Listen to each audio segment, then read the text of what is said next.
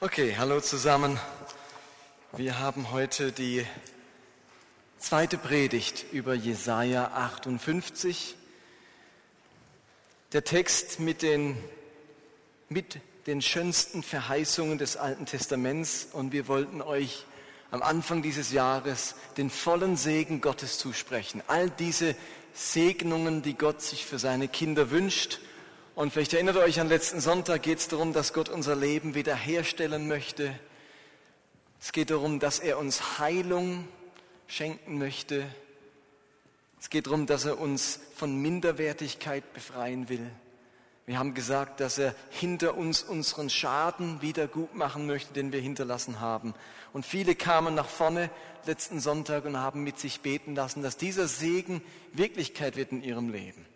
Und wenn ihr was erlebt habt, wenn eure Gebete erhört wurden, wenn ihr spürt, Gott war wirklich am Wirken, dann würde ich euch sehr bitten, doch auf mich zuzukommen nach dem Gottesdienst und auch so Geschichten zu erzählen, weil wir immer wieder so Berichte im Gottesdienst haben wollen und um andere zu ermutigen dadurch. Okay, heute geht es um Vers 9. Letzten Sonntag ging es um Vers 8 und heute geht es um Jesaja 58, Vers 9. Gottes vollen Segen erleben, mutmachende Verheißungen aus Jesaja 58. Und ich lese euch nochmal den ganzen Text vor, um den, es, um den es in den nächsten Wochen geht.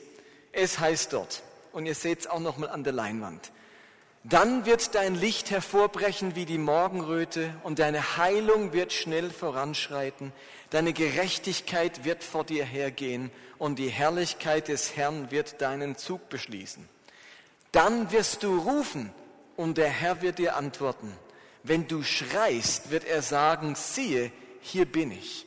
Wenn du in deiner Mitte niemand unterjochst und nicht mit Fingern zeigst und nicht übel redest, sondern den Hungrigen dein Herz finden lässt und den Elenden sättigst, dann wird dein Licht in der Finsternis aufgehen und dein Dunkel wird sein wie der Mittag.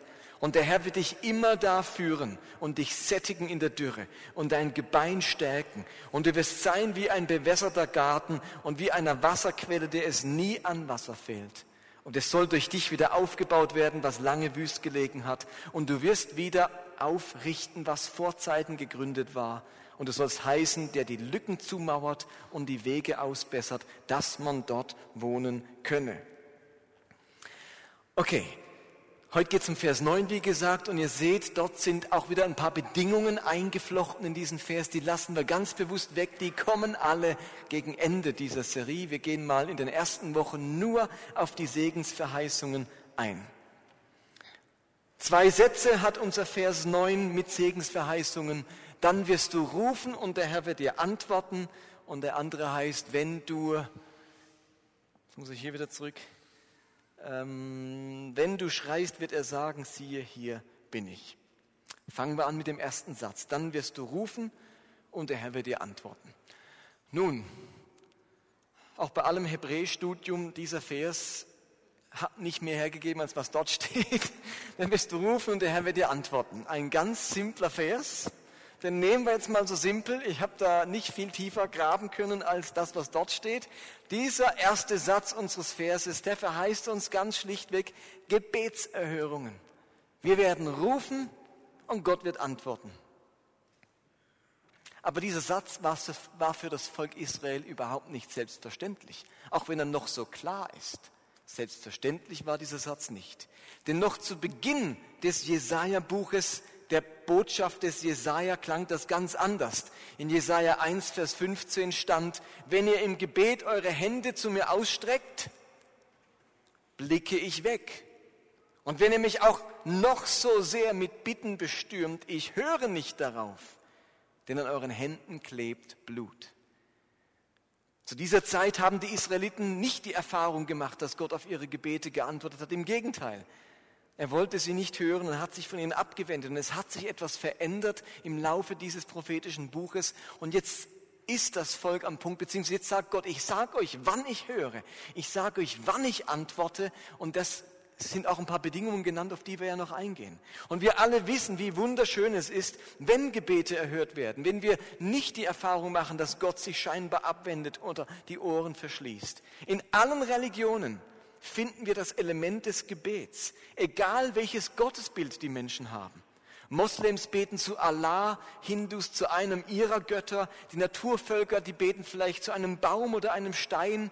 Und selbst die Buddhisten, die gar keinen Gott haben, sprechen Gebete.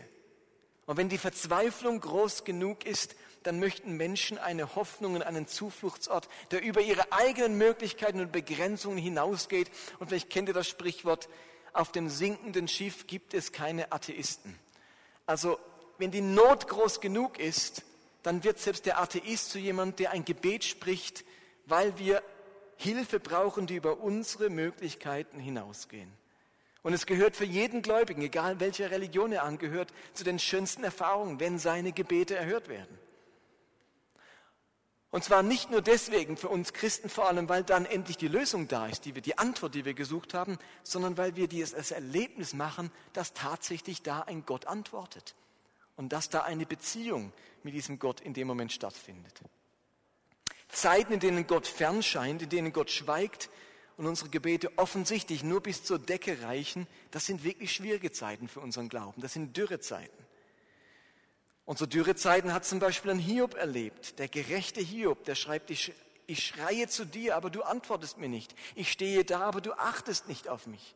Und in den Klageliedern des Volkes Israel steht, und wenn ich auch schreiend rufe, so stopft er sich die Ohren zu vor meinem Gebet.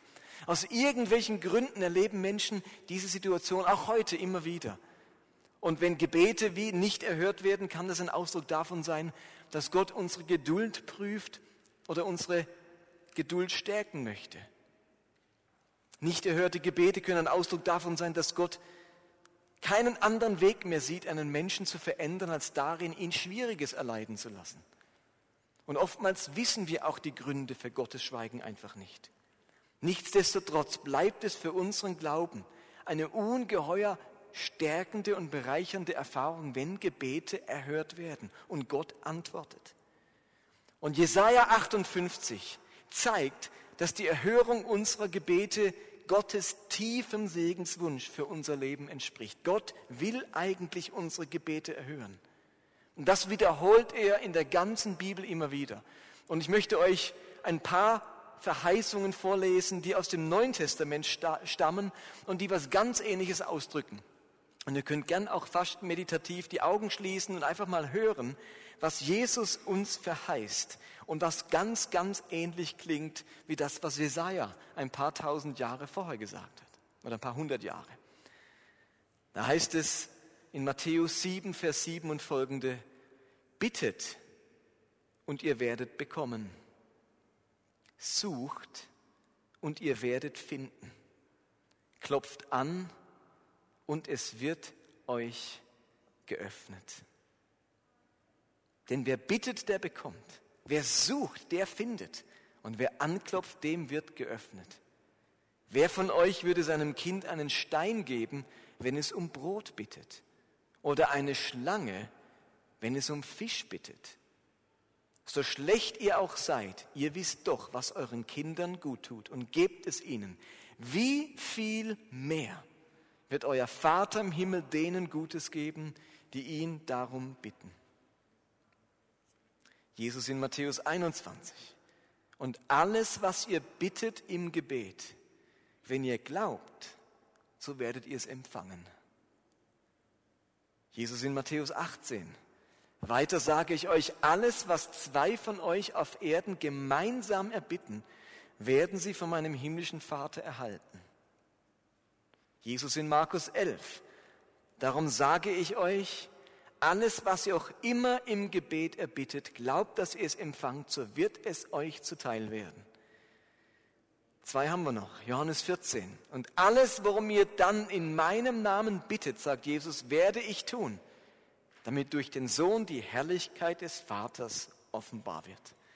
Und Johannes 16, dort sagt Jesus, bittet in meinem Namen und ihr werdet empfangen, dann wird eure Freude vollkommen sein. All diese Verse machen deutlich, dass es Gottes tiefen Verlangen entspricht, auf die Bitten und das Rufen seiner Kinder zu hören. Ihr Lieben, das ist der Normalfall. Das ist das, was Gott eigentlich will. Das ist das, was Gott Freude bereitet. Gott will uns hören und antworten. Wenn wir rufen, Wenn wir schreien zu ihm, dann will Gott antworten. Und der, und, und der Ruf, das kann ein Ruf um eine bestimmte Hilfe sein. Das kann der Ruf nach einer Erklärung sein, wenn ich etwas nicht verstehe. Es kann der Ruf nach Schutz und Bewahrung sein, der Ruf nach Befreiung von etwas, das mich bedrückt oder plagt. Und Gott verheißt, dass er antworten wird. Und logisch, wenn wir bestimmte Voraussetzungen erfüllen, dann macht er das. Und was die Voraussetzungen sind, da, da sprechen wir noch drüber. Aber mir ist wichtig festzuhalten, dass, dass Gott von sich aus sagt, ich will hören. Das ist mein Herzschlag, ich will hören. Und manchmal muss ich ein paar Dinge aus dem Weg räumen bei euch erst. Manchmal müsst ihr selbst erst auf den Trichter kommen oder lernen, was es heißt zu glauben oder wirklich zu mir zu kommen. Aber ich möchte euch erhören. Wie auch immer. Am hilfreichsten ist es vielleicht an der Stelle, nicht nur die Theorie über Gebetserhörungen zu hören, sondern tatsächlich ein paar Berichte von Gebetserhörungen. Und ich habe im Vorfeld ein paar Leute angefragt, ob Sie ein paar Kleinigkeiten, kleine Dinge, die Sie als Gebetserhörungen erfahren haben, erzählen würden. Und da würde ich zunächst einmal die Ellen und die Doris nach vorne bitten. Ähm, die sind aus meinem Hauskreis. Kommt ihr mal nach vorne? Ellen und Doris. Und wir machen es im Hauskreis so, dass wir eigentlich jedes Mal Anliegen austauschen und eine Gebetsgemeinschaft machen, wo wir für Sachen beten. Und wir haben ähm, für zwei Sachen gebeten. Die eine hat eben die Ellen erzählt und die, und die andere die Doris, kommt doch beide hoch. Und Ellen, willst du mal kurz anfangen, wofür wir gebetet haben im Hauskreis und was du daraufhin erlebt hast?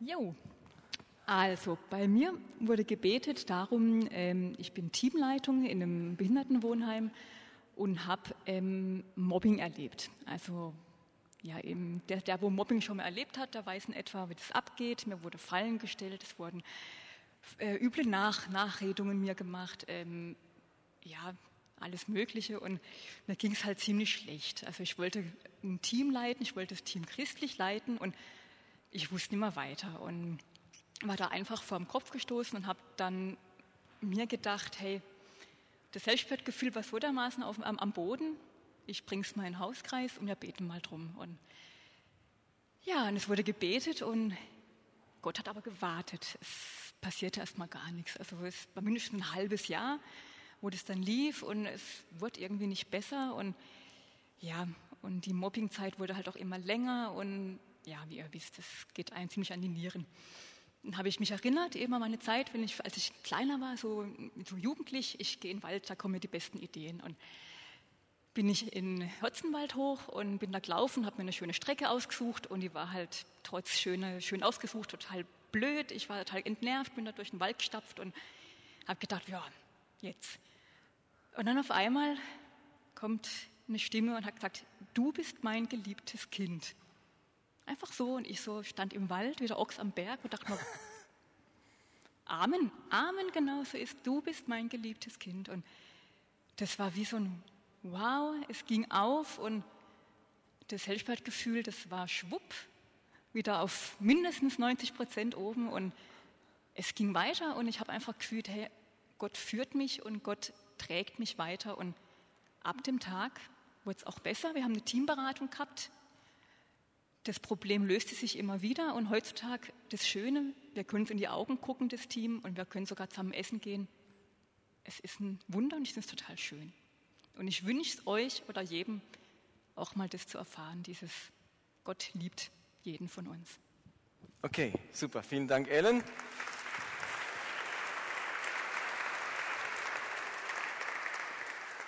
Die Doris hat auch was erlebt. Die bringt immer wieder ganz tolle Anliegen in den Hauskreis, ganz evangelistische Person. Und eine Sache, ähm, die haben wir jetzt gerade letzten Hauskreis als Gebetserhörung erfahren. Vielleicht erzählst du uns, Doris, was du erlebt hast kurz vor Weihnachten und ähm, ist zu mir in die Nachhilfe so eine junge Kerle gekommen mit 15, der Axel.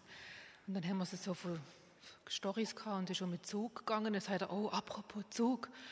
Gestern im Zug ist mir der Rucksack laut worden, beziehungsweise ich habe ihn liegen lassen. Ich habe einen Stock gelassen, da war der Geldbeutel drin, der Schlüssel und der Pass. Und ich habe unheimlich Angst, das meinem Vater zu sagen weil da der Hausschlüssel drin ist und es muss gemeldet werden, weil da eine ganze Reihe von Häusern dranhängen. Und es wird ganz teuer.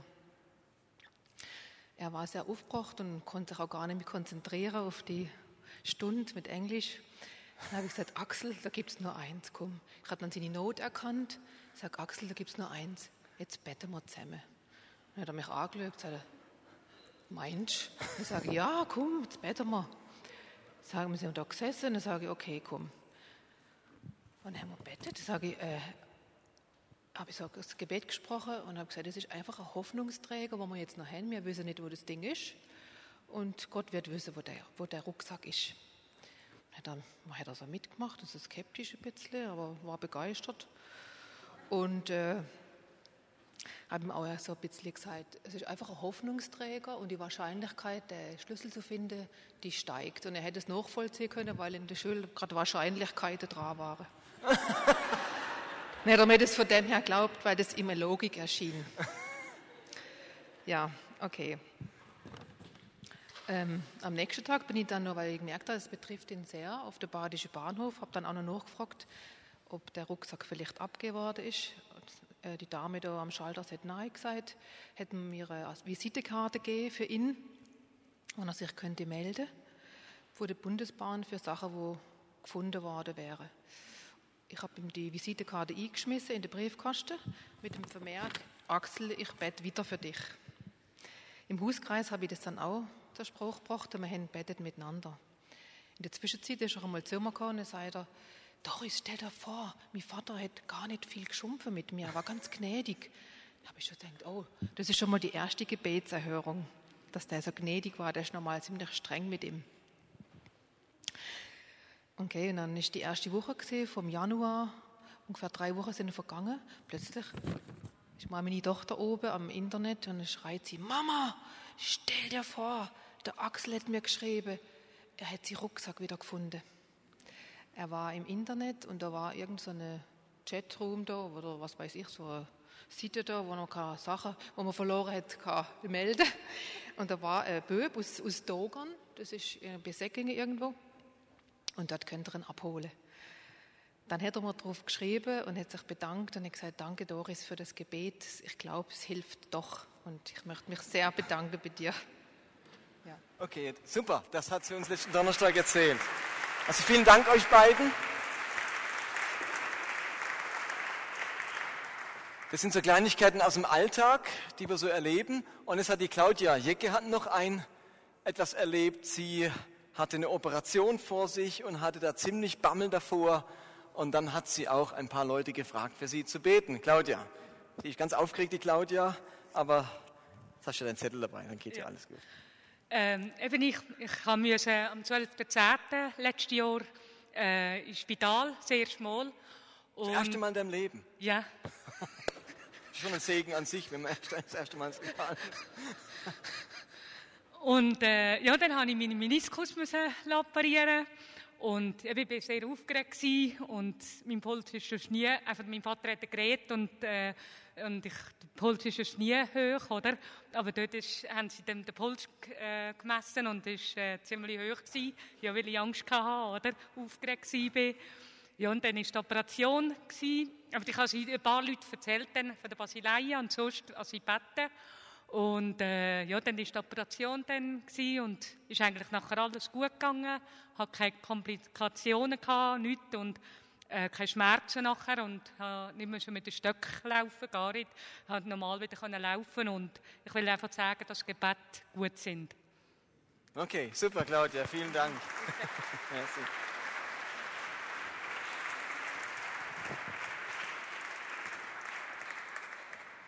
Eben, ich habe mir gedacht, Theorien gibt es viel. Ich finde es toll, immer wieder mal zu hören, wie Menschen Gebetserhörungen erleben. Und wir glauben, dass als Christen, ähm, dass es in dem Sinne nicht einfach Zufälle gibt, sondern dass es einen Zusammenhang hat. Ob wir Gott unsere Anliegen sagen und dann erleben wir etwas und dass es nicht einfach selbstverständlich ist. Und ähm, aus dem Grund, wenn ihr was habt, erlebt habt, dann kommt immer wieder und äh, sagt es mir oder einem von uns Leitern, dass wir das immer wieder mal einbauen können in Gottesdienst. Gut, kommen wir zum zweiten Satz unseres Verses. Dort heißt es, wenn du schreist, wird er sagen, siehe, hier bin ich. Dieser Satz beinhaltet den klassischen Hilfeschrei. Das Wort, das hier für schreien steht, hat eigentlich die hebräische Wurzel für frei sein. Es wird aber immer nur in einer Zeitform gebraucht, wo es dann so viel heißt wie um Hilfe, um Befreiung schreien, der Ruf nach Befreiung. Bei uns wäre das der klassische Notruf, Hilfe! Das wäre das perfekt, die perfekte Übersetzung, Hilfe. Es ist ein Ausdruck der Verlassenheit, der Ohnmacht, der äußersten Not und Verzweiflung. Das Einzige, was ich noch rufen kann, ist Hilfe. Und inmitten dieses verzweifelten Schreis hinein verheißt Gott nun hier zu sein. Vielleicht erinnert ihr euch an eure eigene Kindheit oder an eure Kinder jetzt. Als Kind hat man manchmal Albträume, die ganz, ganz schrecklich sind. Also ging es euch auch schon mal so, dass er geträumt hat. Ich glaube, als Kind hat man das fast noch mehr wie als Erwachsener. Ähm, aber man träumt, man wird verfolgt, man wird gejagt, gefangen oder ein Tier verfolgt einen oder ein Monster oder eine Hexe oder so irgendetwas. Und man findet sich in diesem Traum in einer unglaublich verzweifelten Situation. Und inmitten dieses Albtraums ist man dann im Schlaf wie gelähmt. Man kann nicht mal aufstehen. Man ist so wie halb wach und das Einzige, was einem noch möglich ist, ist ein verzweifelter Schrei nach Mama oder Papa. Kennt ihr das? So mitten im Albtraum, wenn man ruft, Mama, Papa. Und dann dieses ungeheure Erlebnis, dass plötzlich Mama oder Papa am Bett sitzen, einen in den Arm nehmen, man festgehalten wird und die Worte hört, was ist denn los? Ich bin doch hier. Wie gut tut das? Welche Erlösung ist das? Welche Befreiung aus dem Albtraum? Und genau das Bild hat unser Vers vor Augen. Da schreit ein Mensch verzweifelt um Hilfe. Er ist tatsächlich in einem Albtraum und ruft nach Gott um Hilfe. Und dann erlebt er, dass Gott hier ist, bei ihm ist, gegenwärtig ist. Dieser Vers ist die großartige Verheißung der Gegenwart Gottes. Hier bin ich. Und zwar dann, wenn wir sie am nötigsten brauchen. Und die Frage ist nun, was ist eigentlich Gottes Gegenwart? Was ist das eigentlich? Nun, zum einen unterscheidet sich Gottes Gegenwart natürlich fundamental von der Gegenwart jeder anderen Person. Bei jeder anderen Person ist ihre Gegenwart an ihre physische Existenz gebunden. Eine Person ist nur da, wenn sie physisch, also körperlich da ist. Wenn jemand den Raum verlässt oder das Haus oder das Land verlässt, dann ist er nicht mehr gegenwärtig. Bei Gott ist das nun ganz anders. Gottes Gegenwart ist keine physische Gegenwart, keine materielle Gegenwart. Niemand wird hier auf Erden tatsächlich von Gott in den Arm genommen oder erleben, dass Gott ihm seine Hand hält. Gottes Gegenwart ist zunächst einmal eine unsichtbare, geglaubte und oft im Innern wahrgenommene Gegenwart. Aber genau diese innere Gegenwart Gottes ist ganz entscheidend für unser Leben. Ihr Lieben, alle wahre Stärke kommt aus der Annäherung an Gott. Das Maß unserer Stärke entspricht unserer Nähe zu Gott. Hört ihr das? Das Maß unserer Stärke entspricht unserer Nähe zu Gott. Einfach gesagt, je näher wir bei Gott sind, desto stärker werden wir sein. Die Gegenwart Gottes befreit uns, tröstet, spendet Hoffnung, inspiriert, macht uns ruhig, vermittelt Frieden und vieles mehr. Die Gegenwart Gottes in unserem Innern ist für uns eine Quelle der Kraft mit nichts anderem und durch nichts anderes zu ersetzen oder zu vergleichen ist. Ein bekannter mittelalterlicher Mystiker, Franz von Saal, hat einiges über Gottes Gegenwart herausgefunden und ich möchte ein paar seiner Gedanken euch schildern. Er hat ein Buch geschrieben, das heißt Philothea und dort schreibt Franz von Saal Folgendes. Gott ist ja in allem und überall. Es gibt keinen Ort und kein Ding, wo er nicht wirklich gegenwärtig wäre.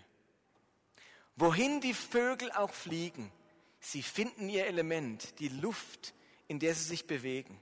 So finden auch wir, wohin immer wir gehen mögen, Gott überall gegenwärtig. Jeder kennt diese Wahrheit, aber wie viele gibt es, die sie wirklich erfassen? Wir sehen den allgegenwärtigen Gott nicht, obwohl uns der Glaube dessen versichert, vergessen wir seine Gegenwart oft und benehmen uns, als wäre Gott weit entfernt von uns, schreibt Franz von Saal. Und er beschreibt hier ein Problem, ich glaube, das jeder von uns kennt.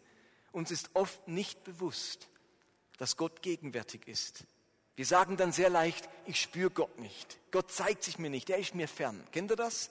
Jeder von uns hat es irgendwie schon mal gedacht oder so, Gott ist mir fern. Franz von Saal gibt hier den Rat, zwischen Gefühl und Realität zu unterscheiden. Wenn ich das Gefühl habe, dass Gott nicht da ist, heißt das nicht, dass er fern ist.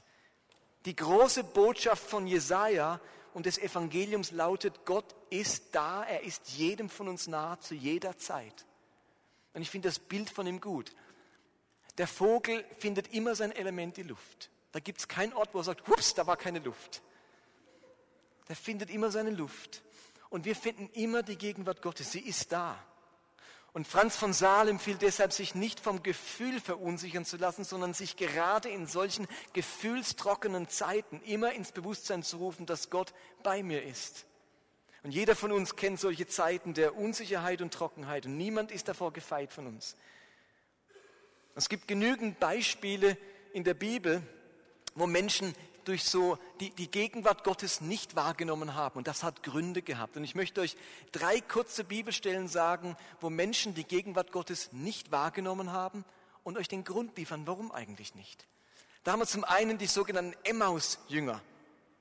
Kurz nach dem tragischen Ereignis in Jerusalem, nämlich der Hinrichtung von Jesus, auf den sie all ihre Hoffnung gesetzt hatten, verlassen zwei seiner Jünger Jerusalem in Richtung der Stadt Emmaus. Und auf diesem Weg begegnet ihnen Jesus. Aber die beiden Jünger waren so mit ihren Problemen beschäftigt, dass sie gar nicht merkten, dass Jesus schon seit einiger Zeit mit ihnen geht. Erst später beim Brotbrechen, beim, äh, beim Abendessen oder Abendmahl in Emmaus geht, gingen ihnen die Augen auf und erst in der Rückschau konnten sie sagen, brannte nicht unser Herz, als er mit uns redete? Ein Grund, Warum wir die Gegenwart Gottes nicht wahrnehmen, liegt darin, dass wir zu oft zu sehr mit uns und unseren Problemen beschäftigt sind. Egal ob das Probleme der Vergangenheit oder der Zukunft sind. Da fehlt uns schlicht die Offenheit, das, was jetzt ist, wahrzunehmen. Ich bin zu absorbiert mit dem, was mich beschäftigt oder was mein Problem ist und ich nehme Gottes Gegenwart nicht wahr, so wie die beiden Emmaus-Jünger nicht gemerkt haben, vor lauter Verzweiflung, dass Jesus die ganze Zeit da war. Zweites Beispiel, der Prophet Elia. Auch er machte eine wichtige Erfahrung mit der Gegenwart Gottes. Diesem Propheten wird alles zu viel. Er flieht in die Wüste und wünscht sich den Tod. Und nach 40 Tagen Wüstenwanderung erreicht er eine Höhle, in der er sich versteckt. Und dann heißt es, dass Gott, Gottes Gegenwart an ihm vorüberzieht. Zunächst in einem heftigen Sturm, aber Gott war nicht im Sturm. Und dann im Erdbeben Gott war nicht im Erdbeben. Dann folgte ein mächtiges Feuer, auch da war Gott nicht gegenwärtig. Und schließlich hörte Elia ein, wie es heißt, sanftes, leises Säuseln des Windes. Und in ihm war dann Gott gegenwärtig. Also ein zweiter Grund, warum wir Gott oft nicht wahrnehmen, besteht darin, dass wir glauben, er ist nur in den großartigen, in den mächtigen Dingen erfahrbar. Und das ist für uns heutige Menschen ein großes Problem. Wir sind gewohnt, im Lärm zu leben. Alles macht anscheinend, alles muss anscheinend laut und gewaltig sein. Und wir sind in der Versuchung, dass wir nur das wahrnehmen, was laut und schrill daherkommt. Und die leisen Töne äh, überhören wir. Viele erhalten nur das für wahr und richtig, was mit großem Getöse daherkommt. Worüber die Massenmedien lautstark berichten, das wird geglaubt. Aber Gott zeigt sich oft dort, wo wir ihn eben nicht vermuten, im Kleinen, im Ruhigen, im Einfachen, im Stillen. Vielleicht habe ich zu große Vorstellungen. Vorstellungen unserer heutigen Gesellschaft von ihrem Getöse und von ihrer Omnipräsenz. Und ich finde, ich entdecke Gottes Gegenwart in den kleinen, ruhigen, einfachen Dingen plötzlich nicht mehr. Drittes Beispiel, der Erzvater Jakob. Dieser Jakob hatte einen Zwillingsbruder Esau und dem hat er ziemlich übel mitgespielt. Er hat ihn betrogen um das Erstgeburtsrecht, was damals ein großes Unrecht war. Und jetzt ist er auf der Flucht, weil er Angst hat, Esau könnte ihm etwas antun. Angst und Schuld beladen flieht er von zu Hause und gelangt an einen einsamen Ort, wo er die Nacht verbringt. Und in dieser Nacht hat er einen Traum. Er sieht eine Leiter, die von der Erde zum Himmel geht. Und da steigen Engel auf und nieder. Und ganz oben auf der Leiter steht Gott und sagt zu ihm das berührende Wort aus Genesis 28. Ich bin mit dir ich behüte dich, wohin du auch gehst, ich verlasse dich nicht. Ihr Lieben, da kommt kein Wort der Zurechtweisung von Gott, nur ein Segen. Wir denken da vielleicht sofort, wie kann Gott mit einem so hinterlistigen, betrügerischen Menschen so liebevoll reden? Müsste er nicht zuerst ihn zurechtweisen? Dem der, nee, dem, der schuldig geworden ist, verheißt Gott eine segensreiche Zukunft. Und das ist vielleicht der dritte Grund, warum wir manchmal Gott nicht wahrnehmen. Und das liegt in unserer verkehrten Vorstellung, dass bei uns alles perfekt und fehlerlos sein muss, wenn wir Gott erfahren wollen. Die Bibel lehrt uns hier etwas anderes. Gott geht es nicht um perfektes, fehlerloses Leben, sondern um ein aufrichtiges Herz. Und dort, wo wir in Schuld geraten sind, wo wir über uns enttäuscht sind, können wir trotzdem Gott begegnen. Also meine Schuldhaftigkeit und Unzulänglichkeit ist kein Grund, Gott nicht begegnen zu können oder seine Gegenwart nicht erfahren zu dürfen. Okay, kommen wir langsam zum Schluss. Ich habe noch ein letztes vom Franz von Saal. Er hat vier Übungen vorgeschlagen, sich die Gegenwart Gottes bewusst zu machen. Vier Übungen. Das ist jetzt typisch Mystiker. Wir hatten in unserer Vier-Weg-Gruppe auch einen Mönch, einen unbeschuhten Karmeliten, Prasad aus Indien, also kein Guru oder ein christlicher Mönch, ähm, der natürlich in der indischen Kultur aufgewachsen ist. Der ist Dr. Prasad, der hat studiert, ist also nicht irgendwie, äh, also eine, eine gelehrte Persönlichkeit, der ganz viel studiert hat. Und der hat mit uns auch eine Übung gemacht, äh, wie wir zur Ruhe kommen können. Und er macht einmal im Monat, kann man in seine, ins Kloster gehen, hier in Basel, und Lach-Yoga machen. Und er sagt, Yoga ist eine tolle Übung, wir müssen einfach das ganze hinduistische Zeug weglassen. Aber so die, ein, die Übung an sich, die ist ganz toll. Und die machen Lach-Yoga. Und das überlegen wir uns als Vier-Weg-Gruppe. Sie haben uns zum Essen eingeladen. Vielleicht machen Sie mit uns dann eine Session Lach-Yoga. Vielleicht ist das ein neuer Zugang, die Gegenwart Gottes zu erleben. Ähm, dann werde ich in Zukunft ganz viele Witze von hier vorne erzählen, damit, wenn ihr lacht, die Gegenwart Gottes erlebt. Wie auch immer, also ich bin mal gespannt auf diesen Prassat, auch ein, äh, ein mystischer Ansatz, den wir haben. Ähm, und der Franz von Saal, der hat vier Übungen vorgeschlagen für die Gegenwart Gottes. Erstens, überlegt, was passt zu euch? Wie könntet ihr euch die Gegenwart Gottes bewusst machen können? Äh, bewusst machen, dass er sagt, hier bin ich. Ich stelle mir vor, dass Gott in allem und überall ist. Es gibt keinen Ort und kein Ding, wo er nicht wirklich gegenwärtig wäre. Wie gesagt, wohin die Vögel auch fliegen, sie finden ihr Element die Luft, in der sie sich bewegen. Und so finden auch wir, wohin immer wir gehen mögen, Gott überall gegenwärtig.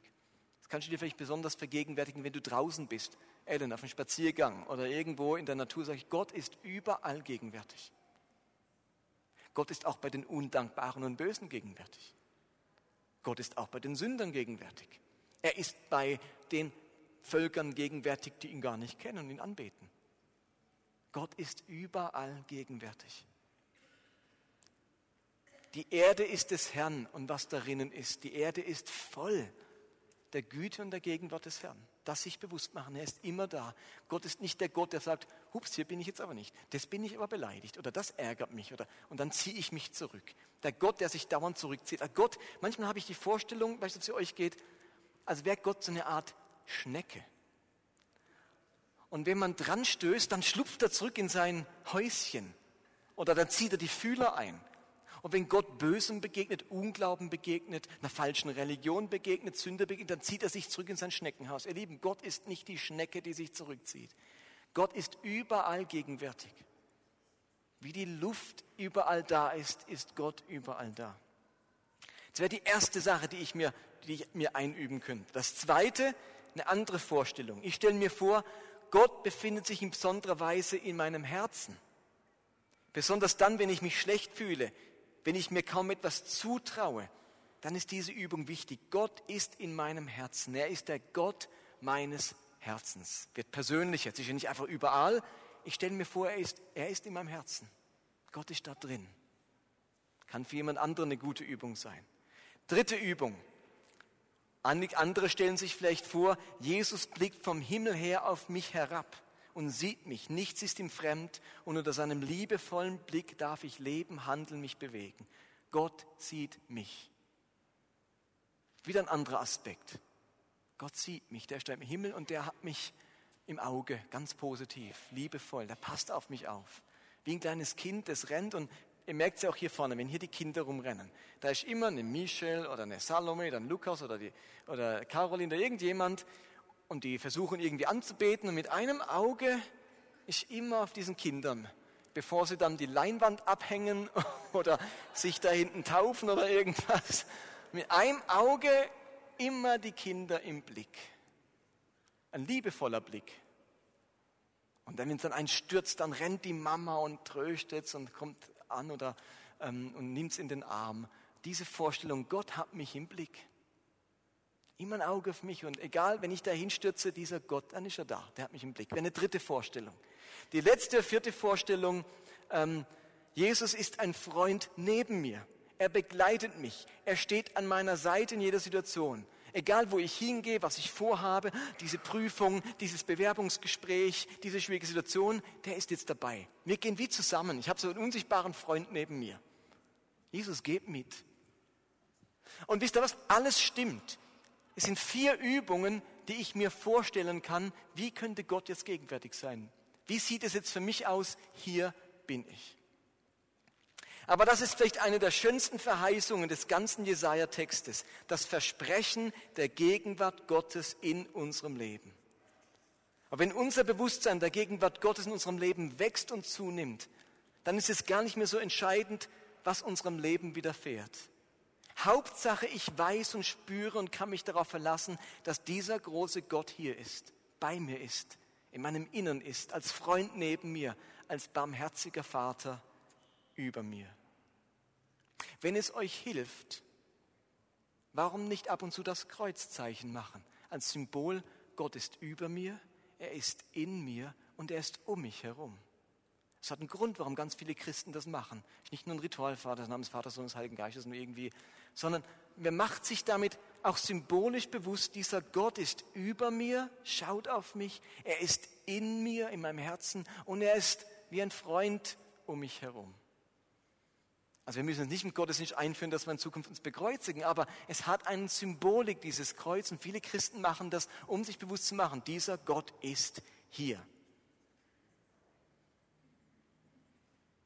Und selbst auch wenn Gott hier ist, heißt das, dass nicht alles perfekt laufen muss.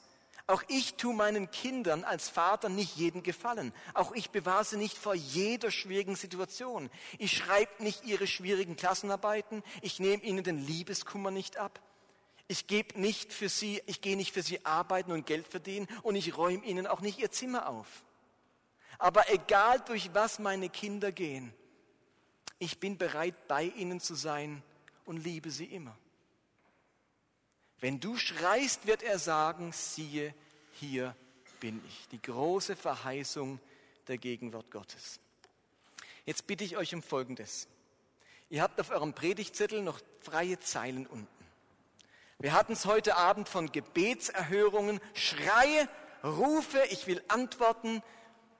Bring dein Hilferuf. Ich will dir sagen, ich bin bei dir, ich bin hier.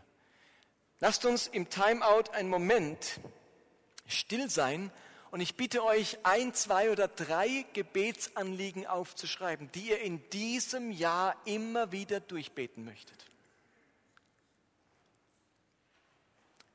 Ein, zwei oder drei Dinge, wo ihr sagt, Gott, die sind für mich von entscheidender Bedeutung in diesem Jahr. Und ich möchte regelmäßig dafür beten, zu dir rufen und hoffen, dass du und glauben, dass du antwortest und dann gucken, vielleicht ist es in einer Woche, in einem halben Jahr, in einem Jahr, wann Gott und wie Gott erhört.